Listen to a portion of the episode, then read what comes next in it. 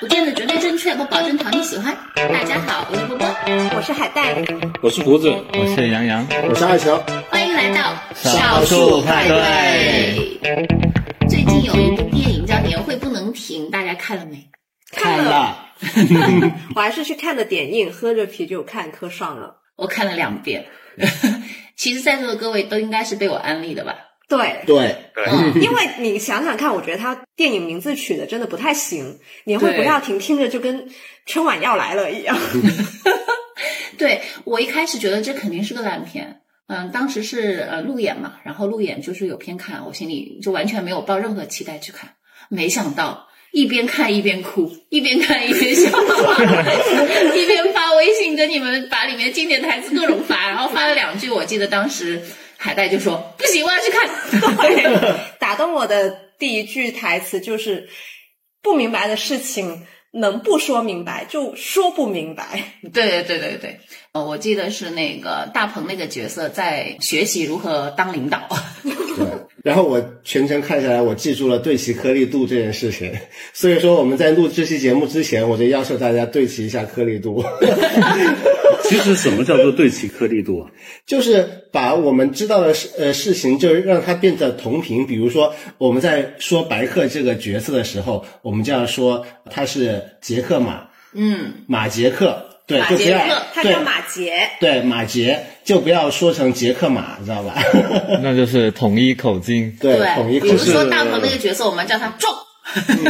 其实就是对口供嘛，对吧？对对，说白了就是对口哦供。就对齐颗粒度，就是颗粒度有大有小，有粗有细。煮咖啡 吗？胡子呢？你看完之后是什么感受？其实我也是播安利的，因为我真的不是很相信他的品味，你知道吗？ 我品味咋了？你们的颗粒度又没有对齐，但是这个我看下来是超出我预期的，因为我知道它是一个喜剧，但是我没有想到它在音乐方面也那么那么棒，你知道、对对吧你？是被我的未来不是是梦梦所打动吗？对，然后包括中间的那一段年会上面的那段 rap，哦，那段很好。对，嗯就是我觉得他玩出花了。嗯，嗯，这部电影我觉得它最打动人的，就是最直接打动人的，应该还是打工人吐槽这这一个主题。就是我感觉能在看这部电影的时候笑出来的人，心里应该都有很多的苦。 然后我我看这个电影边看边笑，我老婆也在旁边看，我老婆就很疑惑，她说：“你们报社也这样吗？” 然后我说：“不是啊，我没吃过猪肉，没见过猪跑嘛，我听了这么多故事。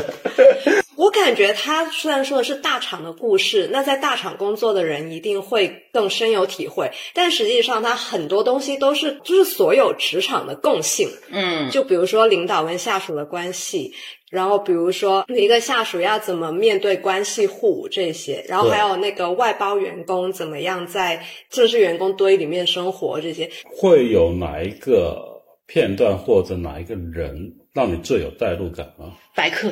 对，必须是白客，他真的是标准打工人，从他第一次就是在公司里面迎接他认为是内定上来的壮的时候，对，他就一个鞠躬说：“你好，你好，你好。”以后您就是我我的下下属了。了。 这个就是很好笑”。就是白客，就是生怕得罪所有人的那种对感觉。任何人对，这就是现在很多打工人的一种普遍的心态。我能不得罪人，我就不得罪人， 就是夹着尾巴做人的一种心态了。嗯，所以就是后面他有一天喝醉了嘛，就是片中白客有有一次喝醉了，然后他就大吼一声说：“仰天大笑出门去我被 岂歧视。是蓬蒿人？白客已经成功的晋升为内娱独一份的人夫人设的一个男演员，就是他身上的普通让大家看到，大大家喜欢他身上的普通。 对嗯，就是白客。我通过这部电影，我再次感受到了白客那种接地气的那种普通人的那种感觉。我上一次在他身上有这种感觉，不是万万没想到，是不止不休。他演那个记者，就是能够让我们有代入感的。我我是觉得白客他身上的那种喜剧节奏真的很厉害，嗯就除了那句“您就是我下属”之外，另外一个我印象很深刻的点就是大鹏那个角色，他就是一个基层工人嘛，但是他就进入了互联网大厂，所以他用词其实也比较老派和通俗。有一次他说什么啊，这真是小刀割屁股，开眼了，然后其他人都不知道怎么反应，然后白客就是悠悠的来了一句哦，幽默。然后那一下，我突然就感觉到了那种好笑的点。我觉得他们之间就是很多笑料和节奏。其实说到了一个职场上面的一个点呢，就是大家就心照不宣，彼此都觉得嗯，很多事情不用明的说出来，尽对在不言中，你知道吗？对这种情况呢，其实我们中间也是会发生的。我经常跟波就尽在不言中，然后他就写错稿子，你知道吗？ 多说几句不行吗？ 就很多时候就是自以为对齐了颗粒度，其实压根儿没对齐。对就是光光是瞟了两个眼神，他揭示的也是职场沟通当中的一种现象。对，就是不明确，就是你什么东西都不明确，你以为你懂，实际上你不懂。但是这就是刚才海带说的一个东西，就能不说明白就不说明白，你知道吗？对，这是职场的艺术。对，就有一次，因为我一个朋友就跟我讲，他说他们部门就布置了一个任务，所有人都说好的收到。然后呢，他觉得只有他没明白那个任务是什么，你知道吗？ 他非常焦虑，他又不敢问。到后来，他实在忍不住，就问了一个要好的同事：“这个到底是什么意思？”对方说：“我也不清楚。” 所以事实上是没有一个人清楚，但是大家都不说出来。这里面就是其实是有职场人格的，因为我觉得它当然是一个很好的呃片子，但其实我比较感兴趣的是职场人的分类。就比如说你的朋友是一类，憋不住了，然后呢，像你是另外一类，就是你觉得你心里面真的是大家说的，嗯，在门口见面，你可能就去了后门，所有人就去了前门。不，我肯定是第一时间问，到底在哪里见面？我觉得明确一个指令实在是太重要了。 那对领导来说，你你这站位就不够高了。嗯领导他的管理艺术就不可以把事情说太死，不然他是没法管理的。哦，是这他样就吗？让、让你下面的人去猜度，你们才会有活力，才会做出让他意想不到的事情。不，我觉得你这个是就是很明显，就还没有当领导。反正我看完了这这部戏之后，我当时就想说，啊、我要推荐的就是我心目中我认为他是很打工仔的人去看。然后也有一些人来问我，我考虑了一下，我说，嗯，你作为一个中层领导呢，你可能不适合。对。对我，我亲眼目睹了那一幕啊！但这种情况，通常对方会说不，我也是一个，打工人，我很适合。那是不是？我觉得就是等他们自己看完，自己心里知道。就其实我觉得这几年大家一直在讨论狗屁工作，然后这部电影它最厉害的就是它真的把狗屁工作拍成了一部完整的电影，而不仅仅是段子合集。我觉得这是很厉害的。对，虽然我觉得后面的那个后半段的那个升华有点刻意，或者是有点那个节奏有点太快了，但是我觉得它也不失为一部能够反映打工人心声的电影了。是，其实很多人都会觉得后半段弱了一点，其实我也有这种感觉，因为他这部电影他打的观众一定就是都市里的打工人。所以他其实，我个人感觉哦，他是没有必要太去照顾一些可能呃中老年群体的一些观影习惯，但是他整个剧本到后面又回归到那种青天大老爷为我伸冤的这种很古老的范式，嗯所以大家都就是对这群受众来说，其实是不太适应这样子的结局的。这个的话呢，就后面是有点爽了。对，让大家开心一下。你说这种东西，你如果拍成现实主义或者批判现实主义，怎么拍啊？大家真的是看了对两行泪啊，对对对，何必？教室一定要翻身的，但是像白客那个角色，我觉得他处理的比较好，就是他从头到尾都还是那个嗯很面的一个打工人。但是我我是不相信那个大老板就是完全白莲花。嗯，其实你看，他电影里面前半段是有暗示的，就一开始他们的广进计划其实就是裁员，裁员计划讨论的时候，大老板是在场的。他是没有反对下面的人提出这个建议，但是到后面电影就会变成了大老板去给给这些小员工出头，他去主持公道，这个是我个人不太适应的一个点。因为它有细节解释，意思就是说大老板被二老板的一些数据、假数据给蒙蔽了嘛。对，因为这个是个大厂，那确实它是在时代的洪流中，它确实也面临的一个转制，这个还蛮现实的，对吧？当然，你也可以比较腹黑的想，就他心里其实大老板对整个事情还是心知肚明，不至于说毫无察觉。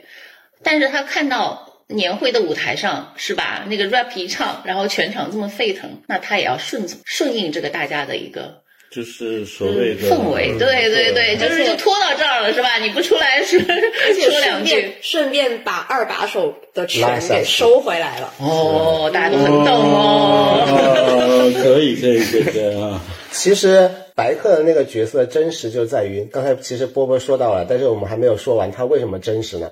其实我就觉得他在后半段的时候，他的上司说我拿什么职位，我拿多少钱的年薪来让你把这个证据给我的时候呢，其实白客那个时候他是犹豫的。嗯你，们有没有捕捉到？我也觉 得他是犹豫的。这符合一个他这个从始至终的一个脉络，就是他还是想有点想夹着尾巴做人的那种感觉。他连在年会上面唱 rap 都要拿着手机看歌词，嗯对我觉得那一那一幕也是很灵魂对。他大闹年会前都要先去签个到。因为 因为你看看 John，他这个从一个工厂真正的工厂上来的，和一个外包的小妹，这三个人里面，白客是算是我在这边混了那么久，终于到了有一定的年资的那种对状态。对、他们的立场是不一样的。外包小妹就觉得我在哪儿干不是干的，嗯对啊，我不是吧爽就辞职。对。嗯嗯嗯，那那个胡建宁也是会觉得啊，我调错了，调调过来调错了之后呢，我想马上拨乱反正， 是吧？我了不想起做一回英雄。 对我了不起，回去我的技术岗位去做，对去领螺丝对，去做前对，工。我觉得胡建林这个角色也很妙，就是他用一个真的有技术的底层工人，跟一群坐在办公室里做着狗屁工作的所谓白领，形成了一个对非常鲜明的对比。嗯其实看的时候，为什么触动那么大？我我还有一个感觉，就是突然你会意识到自己是一个没有技能的人。就是你做的工作，所有的东西都是在玩文字游戏。就是你说什么对齐颗粒度啊，什么优化啊，嗯什么广进计划呀，所有东西都是用文字包装出来的一个看上去很高大上的东西，实际上就跟那些什么垃圾股票之类一样。它就是被包装的很 fancy，你甚至你的工作能力甚至还比不上一个真正的钳工。对，就是我们有没有所谓的创造，我们有没有生产，我们有没有真的就比较拷问灵魂，就我们有没有价 值？对对，但是关于这个，人家二老板也说了，你以为生产就能盈利吗？对，这个是一个问题。 但说到这个，就是所谓的大厂现状，反而我身边的朋友，大厂员工是对这部戏最没有感觉的。为啥？他觉得对对比他的生活，这个实在太小儿 科了，以及最后的那个结尾的那种童话感，哦，呃，对他会觉得说太假了。嗯嗯，嗯，是的，因为他们的戏要比这个电影演的还要多。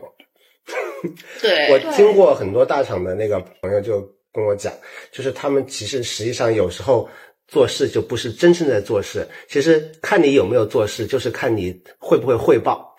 所以说，他们每个星期最重要的时刻是干嘛呢？就是周会的时候的汇报。每一天最重要的时刻是干嘛呢？就是每天的那个会的时候的汇报。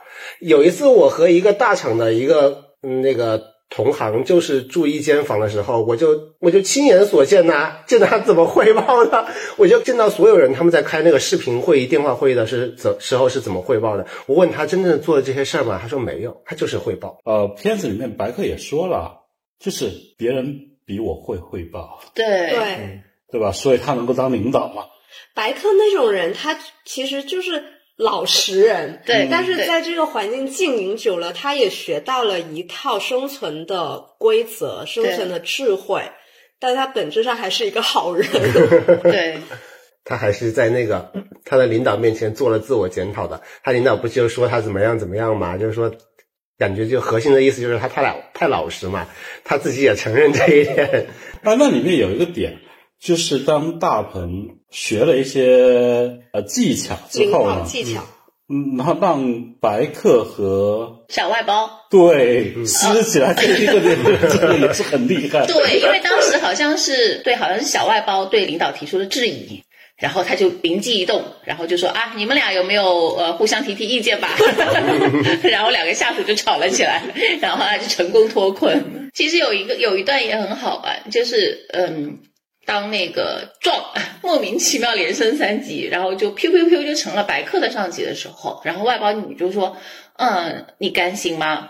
他有什么能力？我们都知道他这个人根本就没有能力。嗯然后那个白客说：“他能当上领导，说明他一定有能 力。嗯，”你这句话很有艺艺术。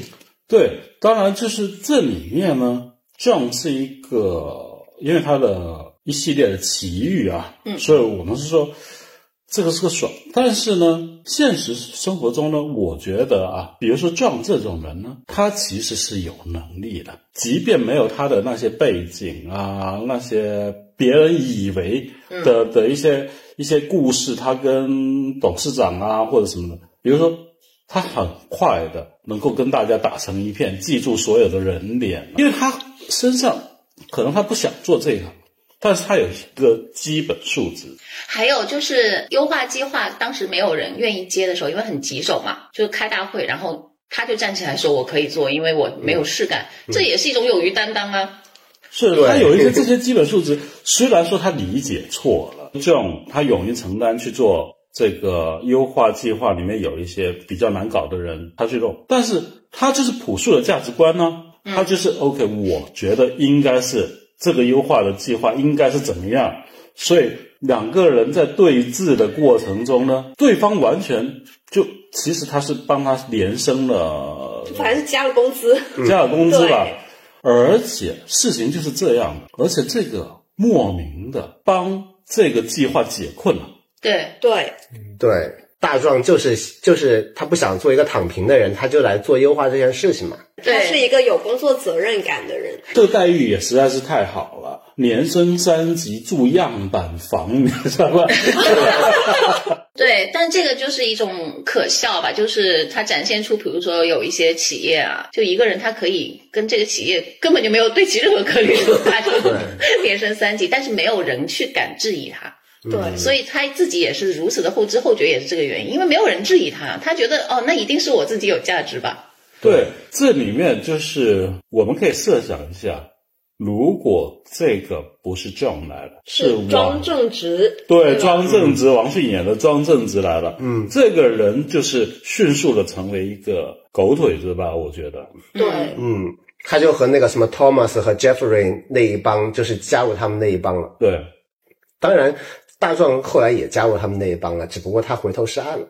对对，他中间还是挺迷失的，对因为他其实也是一个像一个小孩子那样子摸索着在大厂的生活到底要怎么嗯过。他其实还一开始我们看到各种笑料，就就是他还没有摸清楚游戏规则。对，但是到后面他觉得他自己应该去适应这个游戏规则的时候，其实就是他迷失的过程嘛。对然，后到最后又又回来，就是他还是遵从自己的本心，要做一个正直的人那样对子。，这种迷失的过程，其实在社会上还是挺普遍的。要不说说演员吧，嗯，因为感觉看脱口秀或者看喜剧大赛的人，应该都能在里面找到非常多的熟面孔。这个都对挺有惊喜的，时不时就一开始的 John 啊、胡建林，对，年轻版的那个胡建林是王浩，然后大鹏还有三狗，这是我去年啊，采对过的。对对对对，宋木子这一帮人对宋木子、何文俊、李飞是吧？嗯，啊，对，但我觉得我的心中 MVP 是童漠男，啊哦哎对童漠男那个狗腿的样子真的太像了。 是，我就看他和那个他的领导一起喝茶，他的领导呢喝了一口，觉得太烫了，然后呢，童墨男也假装的自己被烫到了，说这个 这个茶有点烫，你知道吗？就我刷了很多评论，大家都在呼吁童漠男赶紧再去演一个坏人，可能去演个太监之类的，应该会很合适。这个电影的选角真的还是非常的到我位严的，重怀疑他们在那个拍的时候会加好多戏，嗯，而且真的这帮喜剧演员都是宝藏。真嗯对的。就他们的喜剧表演跟我们可能老一辈习惯什么是春晚那些是不一样他的，们和那种传统喜剧演员的表演。还不一样。我感觉像那个包贝尔、贾冰他们那种的，就是相相对来说表演就是已经偏传统了。对，很夸张。对他们的这一波人的表演就很平实，呃，松弛，很松啊对弛，对松弛。就你你一看大鹏的表演，你就你会感觉他上过班儿的。你看白客的表演，也会觉得他上过班儿 的。白客真的是上过班的，他对他以前好像是在扬州电视台有嗯工作过一段时间，后面才去北京去万和天宜那边。大鹏也是上过班儿的，是吧？对，同行。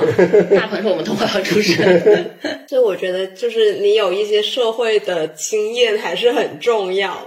对他真正切身经历过的，其实他能够更好的把它演绎出来。对，对，所以我觉得，嗯，庄达菲演的那个反而是感觉最不接地气的，因为我真的不了解这个女生，我觉得呢，她是演出了某一种，就是我想象中的年轻人应该有哎的样，子。对我发现现在好多电影电视剧里面都有这种，就是编剧导演想象中的零零后，大家想象的零零后就是他的英文名嘛，Penny 嘛，叛逆嘛，叛逆嗯他觉得零零后是叛逆，但是我所接触的零零后，我觉得他们不不够叛逆。对我觉得那个我接触的零零后吧，我觉得他可能在内心叛逆，嗯，很多时候他不会像我们这种电影电视剧里表现出的那样，就是哎呀，呃领导说一句话，我立刻就呛你一句，然后一个不爽就辞职。我觉得嗯这这不是大大部分零零后的状态。但我觉得这又这其实又是涉及到一个艺术加工的问题吧。它其实这个喜剧它是需要有一个这种比较跳脱的角色，嗯，所以他其实当他把一个年轻员工、外包员工、叛逆这三个标签放到这样一个人身上，我个人感觉是成立的。虽然他就比较的工具人，他没有其他人那么多的色彩。哎，其实我感觉到他好像也不是说的那那么叛逆，刚才你说了零零后，然后外包一个爱文艺的女生，嗯，嗯，然后我觉得再加上一个家世或家境，看起来不错。看起来不错，那整个是成立的。是我们自己想成为这样的人，但是做不了，没有那个家底，对不起。就是大家还是要去看这部片子啊。嗯嗯，它放了多久？票房怎么样啊？现在是目前我们录的时候是七点九五亿，嗯，上映十九天，我觉得这个票房配不上它的质量。对我其实也很想问，你们会觉得它这个票房太低吗？因为我看的时候感觉是可以冲十亿的。我对不会说它太低，但是真的没有到预期了。那它上映的时候，它和它对打的是一闪一闪亮星星。当时一闪一闪亮星星的那个排片是要比它高很多的。对，，因为它应景。对它当时跨年的时候，它更应景。年会不能停，我觉得很大程度上还是受它这个片名所累。主要是我觉得现在可能，嗯，整个大盘里面没有，嗯，太能带动的片子吧。所以就是在这样一个大盘的情况下，就它它还行，肯定还有很多人没有看。我很建议大家真的要去看一下。是的，买不了吃亏，买不了上当。所以每每个打工人都还是可以去看一看。我觉得确实是有笑有泪的。我觉得管理者也可以看一下，嗯看一下就是 你的下属是怎么想的。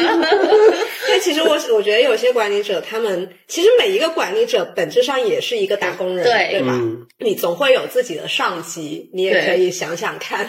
就是不要忘记当时自己是怎么进入这个行业的，就为了什么而工作嘛，不要对，新的一年我们的愿望就是做一个做实事的人。就是要有实干精神很重要。好，那我们就聊到这里了，拜拜。